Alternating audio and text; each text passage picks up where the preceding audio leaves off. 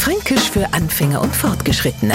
Heute die Hech geht's genauso bei mir. Ich schaue mir zum Beispiel gerne den Fernsehturm in Schweinau an. Von unten, nach vorn kann man ja nimmer und das mach ja nicht. Das gleiche gilt für Hochhäuser, Riesenräder und große Berg.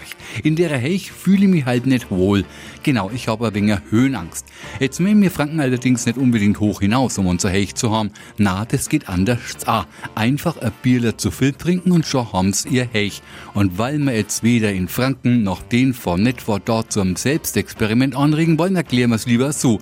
Die Heich ist die Höhe. Und hat man so Heich, noch hat der Alkoholpegel eine gewisse Höhe erreicht. Fränkisch für Anfänger und Fortgeschrittene. Morgen früh eine neue Folge. Und alle Folgen als Podcast auf podu.de.